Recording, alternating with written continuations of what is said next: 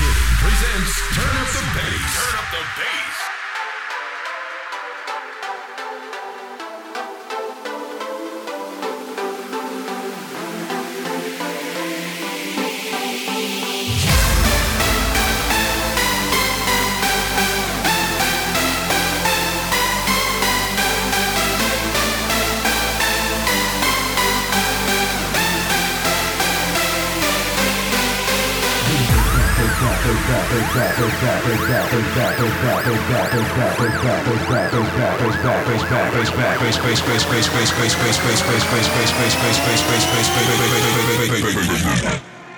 Bring the bass back.